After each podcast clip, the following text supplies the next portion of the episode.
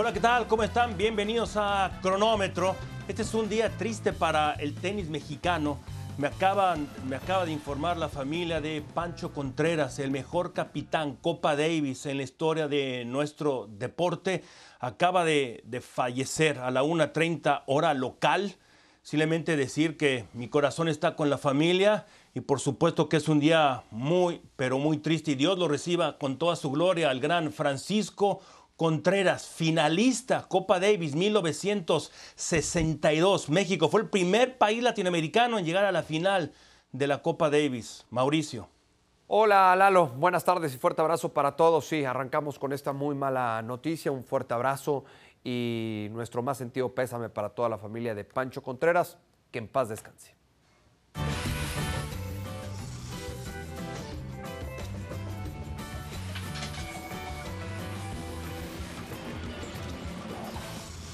Arrancamos con el eh, fútbol mexicano, con eh, Santiago Ormeño, que está a unas horas de confirmarse su llegada al conjunto del Guadalajara. Falta nada más que se arregle el caso de la Chofis López, que no quiere ir, está aferrado y no quiere ir con el conjunto del eh, Pachuca y evidentemente se necesita eso para que llegue Ormeño al equipo de las Chivas. ¿Compra inteligente o de pánico, Lalo?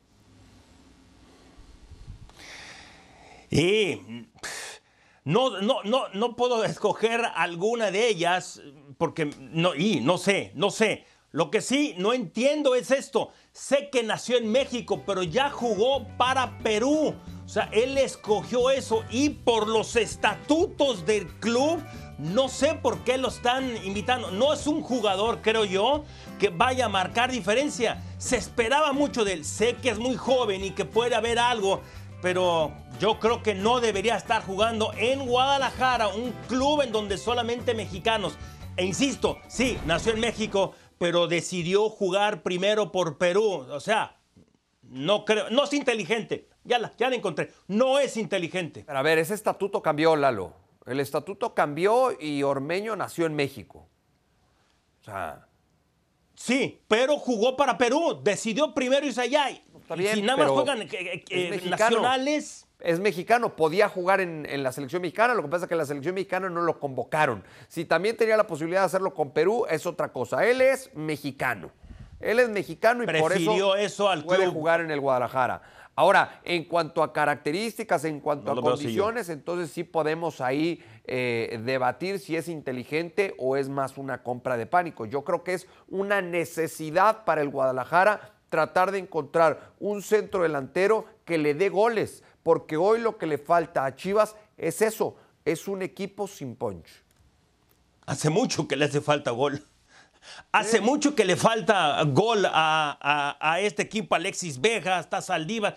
Por supuesto que sí le hace falta eso, pero yo insisto, habrá nacido en México, pero decidió primero ir allá. Y para mí, si yo fuera el dueño de Guadalajara, yo, yo no hubiera he- hecho eso. Yo creo que para mí es, no es inteligente y es de pánico, no es la solución. Para mí es, es, es- más problema. En ese sentido, por los estatutos, para mí, que vaya a ser solución. Desde la época de Alan Pulido, el Guadalajara no tiene un centro delantero eh, que, le, que le entregue goles. Y en el fútbol es muy difícil ganar o es prácticamente imposible ganar cuando no tienes pegada, cuando no tienes gol. Y de eso, de eso ha carecido a lo largo de los últimos torneos el equipo. Y en León, y en Le- o sea, quieren, quieren, quieren anotaciones y, y se las dio a León. Se las. En No, Puebla, más no, o menos, pero no hay- cumplió, y ahí fue pero la no hay mu- promesa. pero no hay mucho más, Lalo, pero no hay mucho en más. Guadalajara.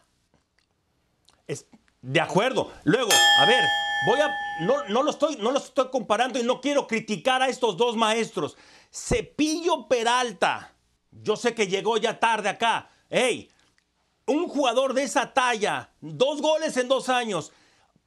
Jared Borghetti, un maestro, un jugadorazo, le costó trabajo igual al final de su carrera. No es fácil venir a Guadalajara y con esa presión que muchos lo ven como yo, mm, ojalá funcione. Sí, tiene, te- te- tenemos que encontrar la versión del ormeño que le entregó goles a Puebla. Ahí sí comparto, comparto tu idea. Si vamos a ver al, si vamos a ver al ormeño de León, entonces no será una buena compra para el Guadalajara. Y tendremos y este partido tenemos a las Chivas frente al Santos este sábado. Ahí tienen los horarios por ESPN, uh, ESPN Deportes. No pueden perder este partido. Y bueno, es el Guadalajara, un equipo que tiene más que convocatoria, ¿sí? El, eh, el sentimiento de los aficionados, sobre todo acá en Estados Unidos. Bueno, pasemos ahora con sus rivales, con el América. ¿Es para preocupar su arranque o nos, va, o nos basamos en las palabras de Miguel Layún, que lo, lo, puedes ver como él o no? A ver, eh, sí, me parece que me parece que han sido más desatenciones en defensa, sobre todo en el partido ante Rayados de Monterrey. No creo que sea tanto para preocupar eh, lo de América, si bien es cierto, eh, sigo sin encontrar un 9, un delantero con gol en el conjunto de Cuapa porque no tiene la mejor versión de Viñas, porque no tiene la mejor versión de Henry Martín. Le ayudó ya, por supuesto, tener a Jonathan el cabecita Rodríguez, pero, pero me parece que, que América ya nos demostró en el partido contra Rayados de Monterrey que tiene mucho por crecer. De acuerdo. Y luego el otro punto.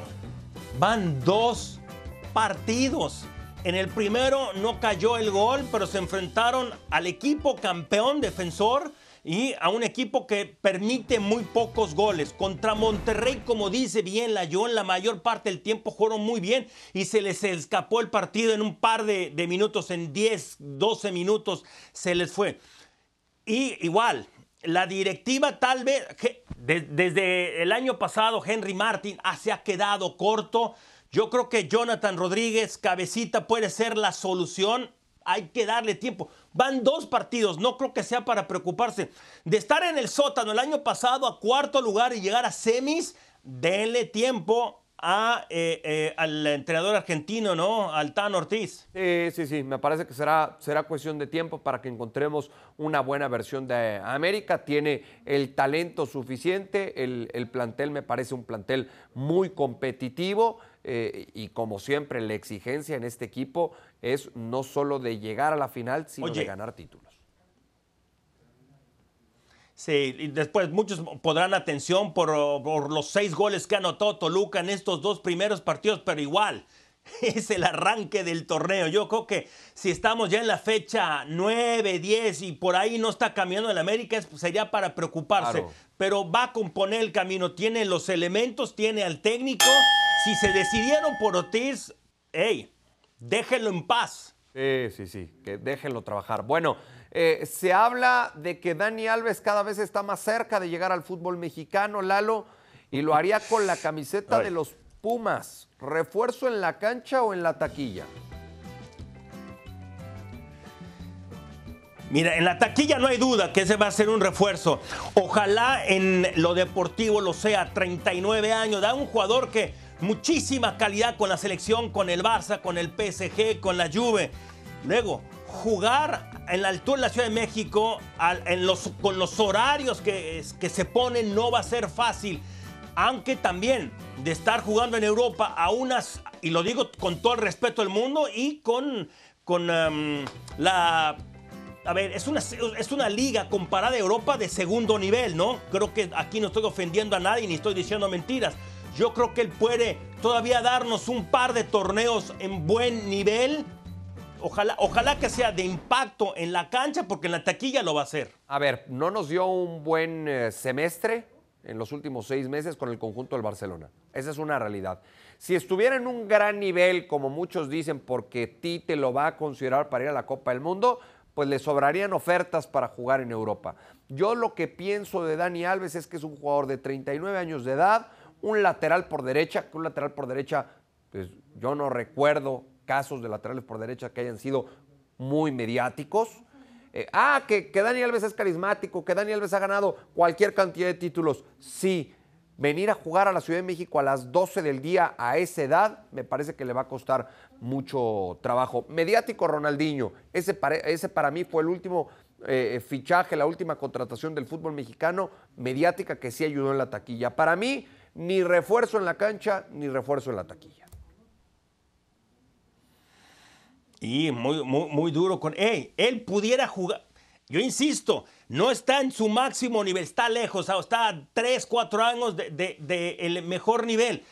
Acá es otro nivel, estás bajando no sé cuántos niveles y pudiera jugar tal vez de alguna otra posición acá. Yo, yo creo que puede dar algo. A, ver, qué, a ver qué hace pero, Lalo, Yo creo que puede dar algo acá. A ver, pero, pero entonces vamos a traer a Dani Alves para que juegue de qué, porque eso lo he escuchado mucho. No, es que ya a esta altura Dani Alves en el fútbol mexicano puede jugar como lateral, como extremo, como 10.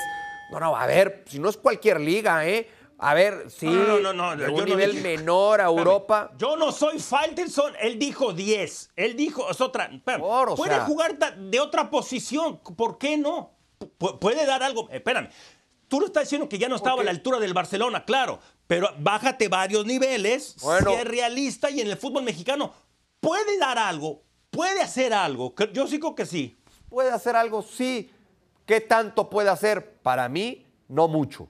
No mucho, porque la Liga Mexicana, y eso lo hemos confirmado y comprobado con muchos extranjeros que han venido a esta liga, es exigente, es demandante, es de cierto nivel. Ah, que no estamos en el mismo nivel de España, de Alemania, de Italia, de Inglaterra, no, estamos lejos de esas ligas. Pero tampoco es para que venga un futbolista de 39 años y creamos que él va a solucionar todo, menos siendo lateral.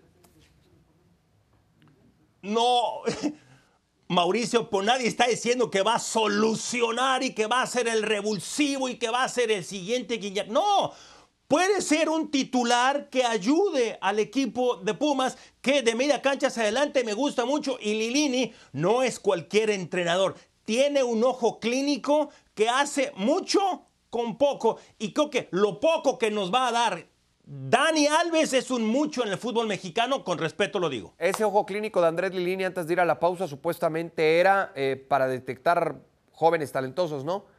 Ahora ese talento o ese buen ojo es para traer a un futbolista de 39 años. Sí. Bueno, pues las cosas han cambiado entonces con Lilini y con Pumas aprovechar algo que, algo que te pueda dar todavía. E, es un experimento que vale la pena. ¿Pero qué te puede dar? Ah, que aconseja a los jóvenes. Pues traigan un buen instructor. Pausa y volvemos con Pilar Pérez. Dale una oportunidad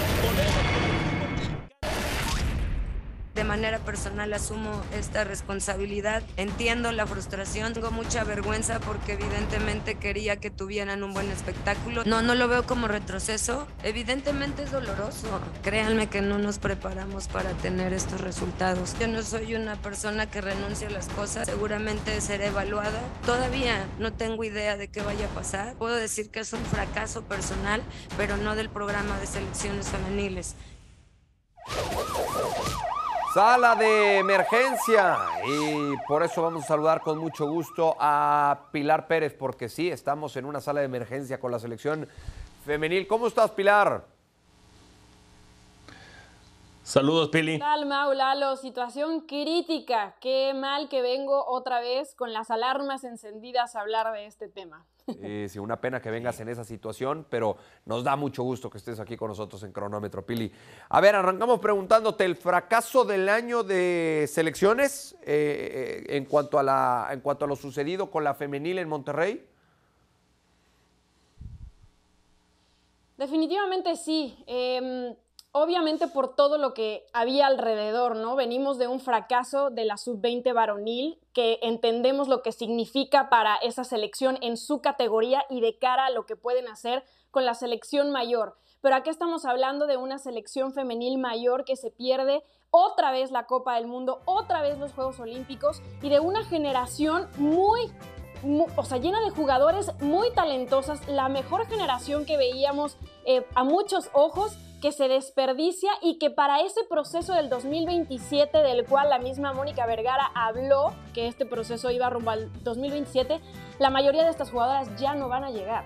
Porque si vemos en la lista de por lo menos las 60 que se dieron pre a este torneo con CACAF W, si son 10 las que nacieron del 2000 para acá, son muchas, ¿eh? Son muy pocas las jugadoras que en el 2027 van a tener 27, 28, 29 años.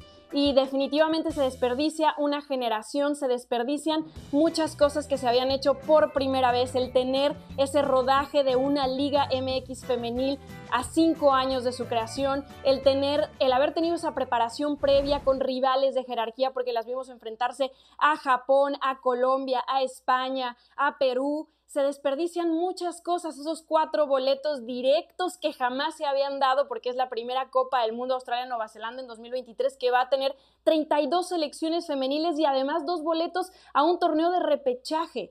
Por todo lo que esto conlleva, por lo fácil en el papel que hubiera sido hacer un buen torneo, me parece que es el gran fracaso a nivel de selecciones del año.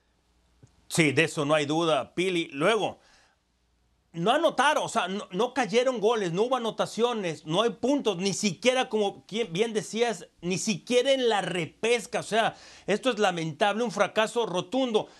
¿Cuáles son las causas? Porque hablabas tú de las eliminatorias no mostraron lo que venían haciendo en los otros partidos, ¿no? Mostrándose contra equipos de cierto nivel. ¿Qué pasó? ¿Por qué?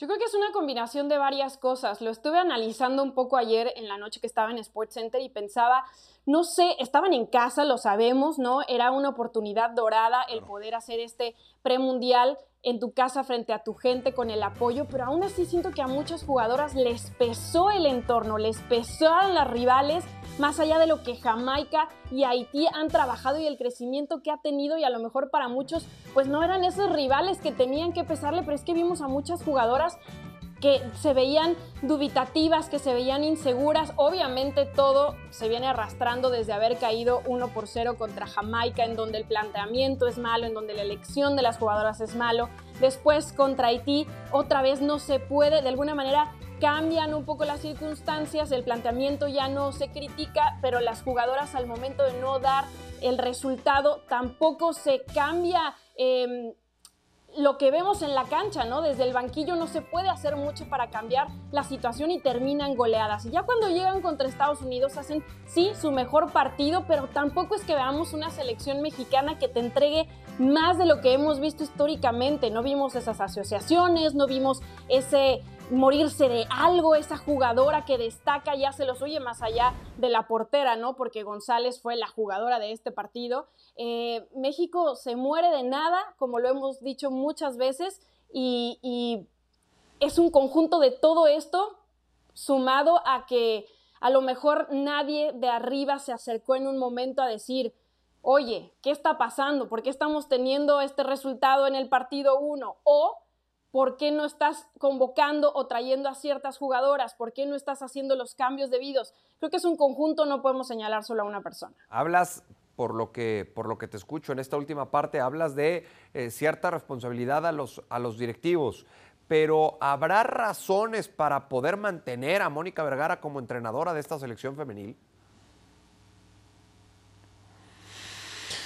Creo que se le acabaron, Mau, y es una lástima porque muchos dicen, bueno, pero ¿por qué llegó Mónica Vergara? Bueno, Mónica Vergara llegó por lo que había hecho con la sub-15 en esos Olímpicos de la Juventud, por lo que había hecho con la sub-17 llegando a esa final de Copa del Mundo frente a España en Uruguay, por lo que hizo con la sub-20, ¿no? Que ahora están clasificadas al, al Mundial en Costa Rica. Y, de alguna manera, pues era el proceso que iba tomando, era la primera mujer que dirigía esta selección. Y cuando vemos los objetivos que se habían quedado en el camino, lo de Medina con la Copa del Mundo Francia 2019, lo de Cuellar con los Olímpicos de Tokio, ¿Y por qué no siguieron? Me parece que hoy los argumentos se le acaban a Mónica, ¿no? Ahora, yo no sé si realmente en esa plática existió el hecho de decir que este era un proceso al 2027, porque a lo mejor, a lo mejor dentro de sus planes ese era el proceso, que me parece raro porque esta generación, repito, no va a llegar al 2027. Entonces, si el objetivo era ese, pues a lo mejor le estamos juzgando muy fuerte, ¿no? Pero como para todos la ilusión y el objetivo era regresar a estos dos torneos que son los torneos más importantes por los que has venido trabajando un año y medio con esta selección, me parece que, no hay argumentos para que se mantenga. Y situación más que complicada, porque hablas de, muchos puntos. Entonces, es muy fácil plantear esta, esta pregunta, ¿no? Entonces, ¿cuáles son los cambios? ¿Qué modificaciones se puede hacer o se deben de hacer? Para empezar, yo creo que se tiene que seguir apoyando al fútbol femenil, porque ahora desató esta ola de decir, ven, entonces la Liga MX, ¿para qué está? No, el crecimiento de la Liga MX es evidente, está creciendo y cada vez más y lo está haciendo muy bien. Y esta es la base de estas jugadoras y por eso es que teníamos una generación que había ilusionado tanto. Se tiene que seguir apoyando, se tienen que seguir haciendo las cosas como se hicieron, buscando esos rivales, buscando esos escenarios, para que en el momento en el que realmente tengan que salir y dar la cara en un torneo como este, aunque sea tan rápido de cada dos días un partido, que puedan hacerlo con esa jerarquía que hoy les faltó, porque el fútbol lo tiene, lo hemos visto jornada a jornada, ¿no? De alguien desde el banquillo que sepa gestionar ese fútbol y esas jugadoras que al momento de salir a un escenario así tan vital, pues también tengan los, los argumentos y las herramientas para poder afrontarlo. Sí, tendrá que hablar pronto, tendrá que hablar pronto alguien eh, me refiero a algún directivo de la Federación Mexicana de Fútbol, para reconocer este fracaso y saber qué va a suceder con eh, Mónica Vergara y con Luis Pérez, sí, por supuesto, porque al día siguiente de lo sucedido eh, por la sub-20 apareció Gerardo Torrán en conferencia de prensa, pero tampoco es que haya notificado que iba a cesar a Luis Pérez. Ya veremos qué pasa con estos dos entrenadores. Gracias, Pili. Saludos. Nos vemos pronto. Gracias. Pausa y volvemos para hablar de Cristiano y Lewandowski.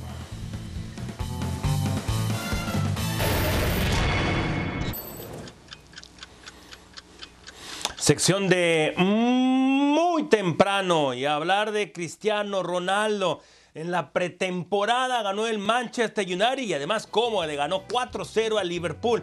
Este triunfo ¿Puede convencer a CR7 de quedarse en el Manchester United?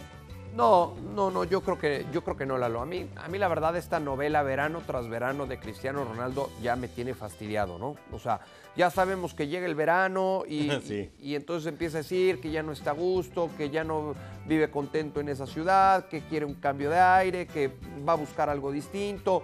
Ya se habló, ¿no? La semana pasada de la posibilidad de llegar al Barcelona. Eh, se ha dicho también que es factible que llegue al Chelsea o por qué no pensar en regresar a su querido Sporting en Portugal. La realidad es que hoy su equipo gana, porque sigue perteneciendo a este equipo, al Manchester United, cuatro goles por cero y él ni siquiera estuvo presente. Para mí esto no lo convence de quedarse. Sí, yo estoy contigo. A mí ya, ya, me, ya me cansó. Este es un deporte conjunto y él siempre piensa en él. Jugadorazo es, ¿sí? 37 años, le queda ya poco tiempo en el máximo nivel y él quiere estar en la Champions League, quiere estar en un equipo competitivo y ellos van a estar en un, permíteme decirlo, en un, en un, torneo de segunda categoría como es la Europa League. No, no está contento y yo creo que sí, no, no va a querer quedarse ahí. Pero es un jugador muy caro y no es fácil el lidiar con él, por más que te da buenos resultados, pero ya no está en su máximo nivel. Entonces, la situación no es fácil y es muy caro. Ya por edad y por forma de ser, ya no va a ser tan fácil que un equipo se tire de cabeza por Cristiano Ronaldo, ¿no? Claro. Conforme nos vamos haciendo viejos todos, nos vamos haciendo más quejumbrosos y más difíciles. Imagínate el ego de Cristiano Ronaldo, ¿no? Entonces no cualquiera va a decir, este, pues yo, yo me tiro de cabeza por el, por el eh, portugués. Soy de los que piensa que va a terminar en la Premier League y creo que va a ser con el conjunto del Chelsea. Fíjate eso, y para cerrar esto es, Tal vez por toco madera, ¿no? Que no que venga alguna lesión de algún equipo grande con alguna, alguna pieza importante y solamente así yo veo que vaya a estar en un equipo grande fuera de Inglaterra, como bien dices. Bueno, vamos a hablar del polaco Robert Lewandowski, de quien eh, se habló durante algunas semanas que podía ser futbolista del eh, Barcelona. Él inclusive en algún momento durante el verano se atrevió a decir que quería salir del eh, Bayern Múnich. Y la realidad es que hoy está, está entrenando con el conjunto teutón. ¿Debe hacerse la idea de quedarse en el Bayern o es muy temprano para decir esto en el verano? Él no llega a los extremos, por supuesto, de Cristiano Ronaldo, ni en lo deportivo, ni en el ego, ¿no? Es un, sigue siendo un gran delantero, 33 años de edad. A ver, en, el Barcelona por supuesto que quien no quiere estar allá, ¿no? Pero es un Barcelona que todavía no está en los niveles que quisiera uno. Él pudiera ayudar ahí.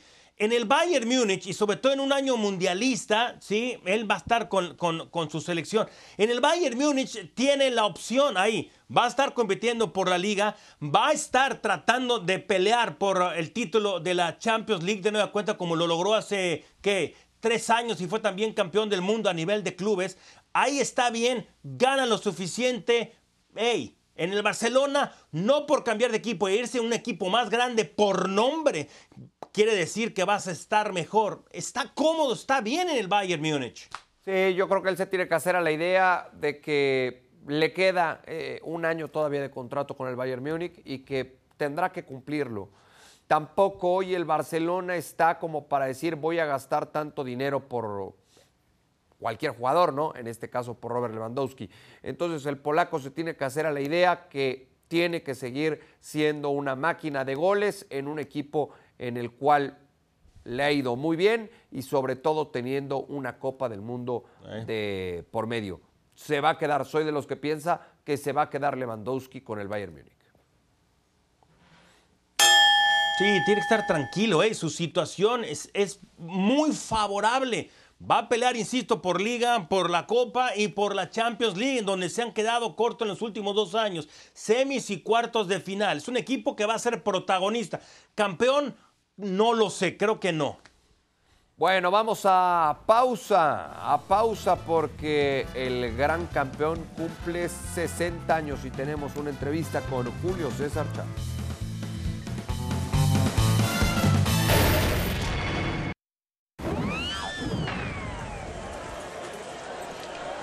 Uno de los mejores deportistas mexicanos y el mejor boxeador de la historia, cumple 60 años. David Falteson, Mauricio Pedrosa y Bernardo eh, Osuna tuvieron ese honor de entrevistar al César del boxeo, Julio César Chávez. Aquí está la entrevista. Julio, bienvenido, felicidades, te ves como de 40. Gracias, fíjate que mira, eh, voy a llegar a 60 años. Eh, estoy de acuerdo, gracias, bendito sea Dios, pero sobre todo lo más importante es llegar sin alcohol y sin drogas, ¿me entiendes? Porque yo creo que mi recuperación ha sido muy importante en mi vida, porque después de que yo salí de ese maldito infierno, realmente la vida me cambió. ¿Cuál va a ser tu deseo esta noche, esta tarde, cuando apague las velitas del pastel, si se puede saber? ¿Cuál va a ser tu deseo? Bueno, mira, David, eh, primeramente, eh, tú sabes que cuando uno deja una adicción, agarra otra, ¿no? Y, yo agarré lo del cigarro, ¿me entiendes? Voy a, dar un mensaje que sí se puede también dejar el cigarro. Voy a dejar el cigarro, no voy a fumar ya, ¿me entiendes? Porque ya son 60 años y ya uno viene así de, de picada. Entonces, este va a ser un reto para mí, pero creo que es un reto muy importante para mi salud. ¿Qué significa para ti llegar a esta edad, después de que dejaste de boxear profesionalmente, el amor y el cariño de un enorme, una enorme cantidad de gente, no nada más de México, ¿eh? sino en muchas partes del mundo. ¿Cómo te llena eso en tus 60 años? La verdad me siento bendecido por Dios, como te digo, ¿me entiendes? O sea, pasan los años, pasan los años, los años, y la gente más me arropa, la gente más me quiere, es increíble eh, el cariño, el afecto de, como tú dices, de todo el mundo, ¿me entiendes? No nomás de los mexicanos, especialmente los mexicanos, ¿no? Pero a donde quiera que voy, cualquier parte del mundo, es increíble, la verdad, la gente cómo me reconoce, cómo me quiere. Dios me dio otra oportunidad de vida y, la, y, la, he sabido aprovechar, ¿me entiendes? Eh, con, con, altibajos y con, y con, y con momentos a veces difíciles y todo lo que tú quieras, pero gracias a Dios he podido salvar muchas vidas, gracias a mi recuperación, ¿me entiendes? Julio, eh, hablando de tu carrera, hablando deportivamente, boxísticamente y viendo en retrospectiva tu trayectoria, ¿hay algo que harías diferente, que hubiera sido diferente boxísticamente hablando? Imagínate, David, llegué a 90 peleas invicto. Imagínate, David, si me hubiera cuidado, David. Imagínate si hubiera sido disciplinado, ¿me entiendes? Y hubiera llegado a más de 100 peleas invicto, David. O sea, eso hubiera, no hubiera sido el mejor peleador mexicano de todos los tiempos. Hubiera sido el mejor peleador, el mejor peleador de toda la historia, David. no me arrepiento, ¿me entiendes? No me arrepiento porque, como te digo, Dios me dio otra oportunidad de vida, ¿me entiendes? Donde gracias a Dios he podido ayudar a muchísima gente, ¿me entiendes? Siempre en los cumpleaños se piden deseos, ¿no? Ya 60 velitas en el pastel ya no caben tan fácil, campeón, para pedir 60 deseos. Si la vida te concediera en tu mejor momento volver a subirte al ring, ¿lo harías para enfrentarte a quién? En mi mejor, en mi mejor momento, Tu mejor momento. a, a Floyd Mayweather. Mira, qué interesante. qué ¿Cómo hubiera sido esa pelea, Julio? Fíjate que yo le hubiera ganado 140 libras, porque lo hubiera Ah. arrollado, lo hubiera arrollado. Él peleó con un peleador similar a mí, pero con todo el respeto, no era Julio César Chávez. Bueno, Julio, y si, a ver, seguimos en el mismo tono que puso Mauricio, y si tuvieras que escoger un regalo, ¿qué regalo quisiera Julio César Chávez para sus 60 años? Que estuviera mi hijo Julio conmigo. Es parte de una gran entrevista, una entrevista que ustedes podrán eh, ver en eh, YouTube, en ESPN eh, Deportes. Esta plática que ha tenido Julio César Chávez con eh, Bernardo Zuna, con David Feitelson y con Mauricio Pedrosa. Feliz cumpleaños entonces al eh, gran campeón y también feliz cumpleaños para Vinicius, el brasileño que el día de hoy cumple 22 años. Llamado a ser leyenda merengue, Lalo.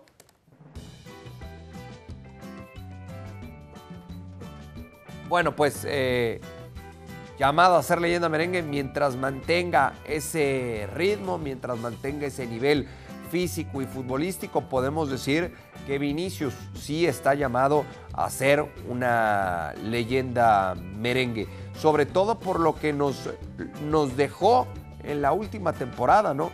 Tanto Vinicius como Benzema y Courtois fueron de los tres mejores futbolistas que tuvo el Real Madrid y estos tres ayudaron para que el equipo merengue fuera campeón de Champions y campeón eh, de liga. Talento, condiciones, calidad, por supuesto que las tiene, las tiene Vinicius.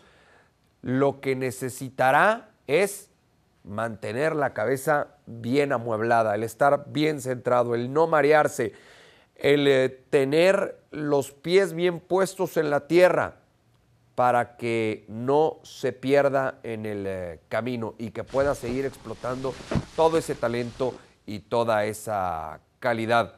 Te decía, Lalo, Vinicius, que hoy también cumple años, llamado a ser leyenda merengue. Sí, yo creo que sí. A ver, brasileño en la posición que juega pagaron 48 millones de euros cuando tenía 18 años.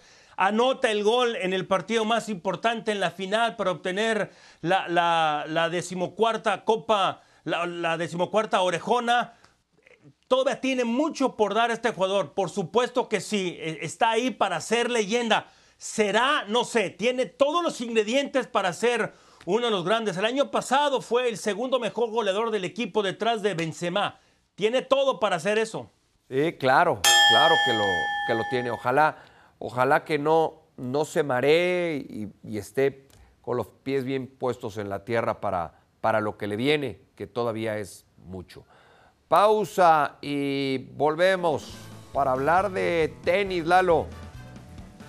Roger y Serena en el de tema Serena y de. Federer. Sí. Fuera del ranking, por primera vez, no hay una mujer de carácter tipo Billie Jean, tipo Steffi Graf, que diga, llegué para quedarme. Fuiste demasiado lejos. Una Serena Williams. ¿Para qué vas hasta Billie Jean King y hasta Chris Evert? Si la comparas con Margaret Court, con Steffi Graf, está un poquito abajo. Para mí, Serena Williams es, hay un antes y un después de ella. En la cumbre, lo más alto. Es que tú, tú sabes quién, quién es y qué hizo Margaret Court. No lo sabes. Vea los números.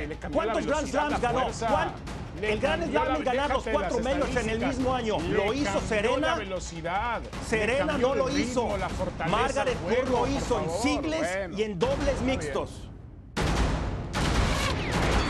En la mira, después de ese debate que tuvimos el día de ayer respecto a Serena Williams, no aparece, no aparece hoy en el ranking de la WTA por primera vez desde 1997. A ver, Lalo, no sé si después de, haberlo consultado con tu almohada te mantengas en, el mismo, en la misma posición.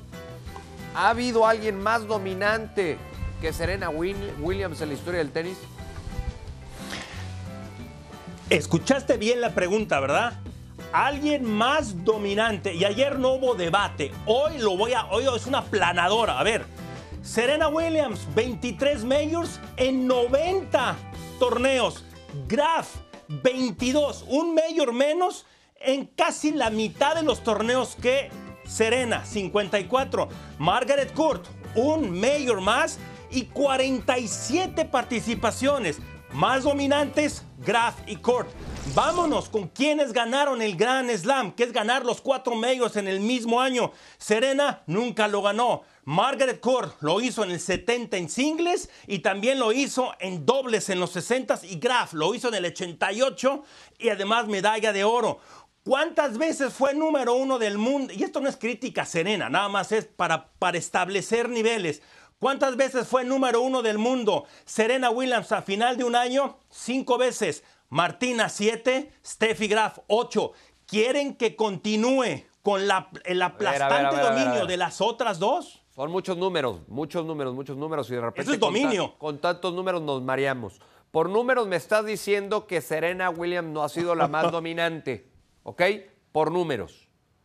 No. Estamos de acuerdo. Entonces, por ¿en- números, en- por ¿por títulos. dónde te vas entonces? Está bien, te vas a basar en títulos, entonces no es la más dominante. Ahora, si nos vamos por estilo Eh, Por de eso, juego. ¿en qué otra cosa te quieres basar? Bueno, a ver, te- también te puedes basar. Es que, es que va a ser el mismo tema del cual vamos a platicar en cuatro, cinco o seis años en la rama varonil. ¿Por qué? Porque Djokovic lo más probable es que tenga mejores números que Rafael Nadal y que Roger Federer. Y vamos a decir que Djokovic ha sido el más dominante y ha sido el mejor. Es, lo mismo.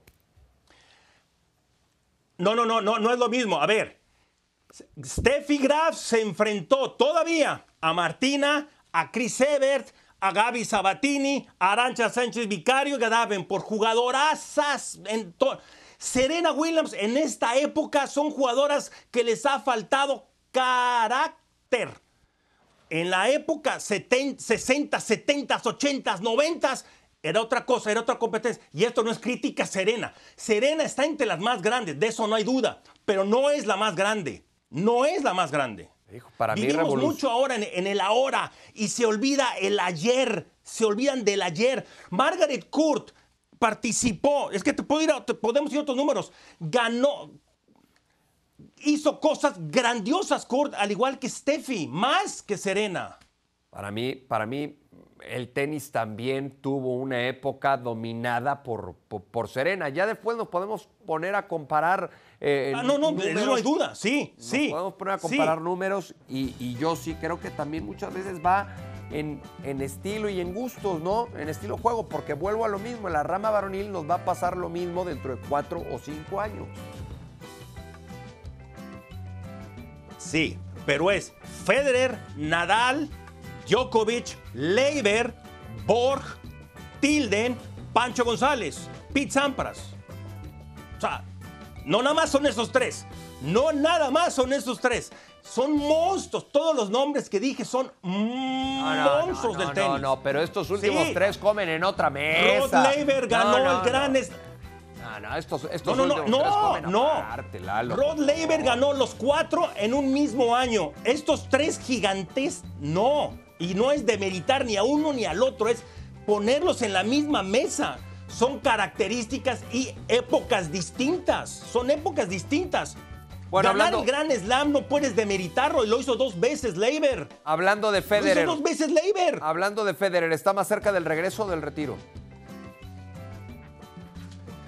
Y ojalá, ojalá regrese, pero, pero él ya dijo, ¿no? Que él- el tenis no es lo más importante para él y que, el, que si no va a regresar y ser competitivo, no ve caso al volver. Yo creo que lo que le pasó a Serena Williams en Wimbledon, Claro. como que le abrió los ojos un poco más. Eh, con esa sensación se quedó seguramente. que no va a regresar, ojalá me equivoque. Yo tampoco, yo, ta- yo- yo tampoco lo veo regresando. Sí. venimos oja- para Ojalá nos equivoquemos, ¿no? Ojalá, sí. Verlo una vez más. Ojalá, ojalá. Pausa y volvemos para hablar de Jurado que renovó con Cruz. Tampoco cuando te equivocas eres el peor y ni tampoco cuando tú aciertas y andas muy bien eres el mejor del mundo. Yo creo que tenemos que hacer un equilibrio de esa parte y, y nada, yo, yo creo que Sebas tiene un carácter eh, importante, lo ha demostrado, tiene su temperamento también, es tenaz. Como siempre he dicho, mantener ese equilibrio es fundamental y creo que Sebas lo tiene, lo ha tratado de llevar a cabo y, y que, y creo que lo va a hacer muy bien. Y de última hora, entonces, Sebastián Jurado, sí, renovó contrato hasta el 2025, Mauricio. Entonces, y mira que Cruz Azul ha tenido históricamente siempre grandes porteros, ¿no? Es el arquero del presente y del futuro. Ah, eh, sí, del, presente sí, porque hoy es el titular. A mí me cuesta, me cuesta trabajo entender lo que le ha pasado en, los tres primeros partidos oficiales de Cruz Azul contra Atlas en la Supercopa o en el Campeón de Campeones, eh, lo que le pasó en la jornada 1 contra Tigres, lo que le pasa en la jornada 2 contra Pachuca, en donde tiene que ver en goles. Eso es lo que a mí me hace dudar de, de Sebastián Jurado. Ojalá le, le den continuidad y él pueda madurar rápido y superar este tipo de errores, porque es un joven mexicano el cual, pues, talento tiene. Sí, talento tiene y luego está en una institución grande que tiene una tradición enorme de, de- arqueros y ojalá es el presente, de eso no hay duda.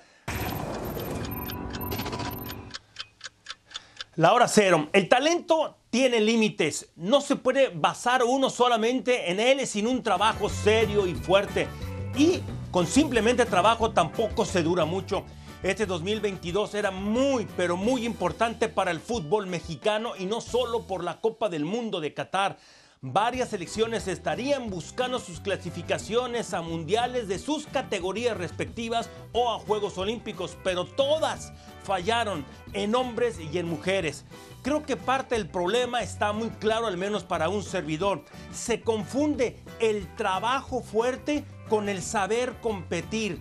El trabajo fuerte lo hacen muchos, lo saben muchos cómo hacer, pero este se basa en cumplir con ciertas metas que generalmente tienen que ver con tiempo. Y eh, tú fuerzas a alguien o fuerzas a alguien, quiero decir, para hacer ciertas cosas, pero es muy distinto al saber competir. La competencia es la base para sobresalir, es saber qué hacer y cómo hacerlo y hacerlo en el momento adecuado. Trabajar fuerte no es lo mismo a saber competir. Muchos trabajan fuerte, pocos saben competir. Los que saben competir saben ganar en lo individual o por equipos. Y en esta, y en esta ocasión sí ha sido un eh, verano desastroso para la selección mexicana sub-20 y para la selección mexicana femenil. Joao Rojas, Joao Rojas, caramba, qué mala suerte del futbolista y qué mala suerte para Rayados, porque en la temporada anterior iba llegando Dumán Vergara, se lesionó, ruptura del ligamento cruzado. En esta ocasión iba llegando Joao Rojas y le pasa lo mismo, se pierde el resto del torneo. Sí, caray. Y bueno, el Leverkusen de mujeres ya entrenó en Cuapa para enfrentar a su similar del América en un partido histórico porque es el primero ya internacional para un club mexicano. Ojalá ahí sí puedan salir victoriosas, aunque sea un partido de exhibición. Albert Pujols se ha confirmado para participar en el Home Run Derby. Será un eh, verdadero espectáculo ver a Albert Pujols en este evento. ¿Cuántas, cuántas pelotas mandará del otro lado de la barda? Es el quinto con mayo, más bambinazos en la historia. Está a 16 de 700. Solamente tres bateadores en la historia han superado los 700. Y el Festival de Cuadrangulares, el Home Run Derby, lo tendremos este lunes por la pantalla de ESPN. Fantástico. Y sabes que es el último año de este legendario dominicano. Ojalá se vaya al menos estando en la final del Home Run Derby, Mao. Que se vaya como lo merece, mi querido Lalo. Llegamos al final de cronómetro. Fuerte abrazo. Gracias. Mira, mira quién es. Giorgio Chiellini. Giorgio Chiellini, vaya invitadazo que tendrán nuestros compañeros Oh. en Ahora o Nunca. Qué jugador.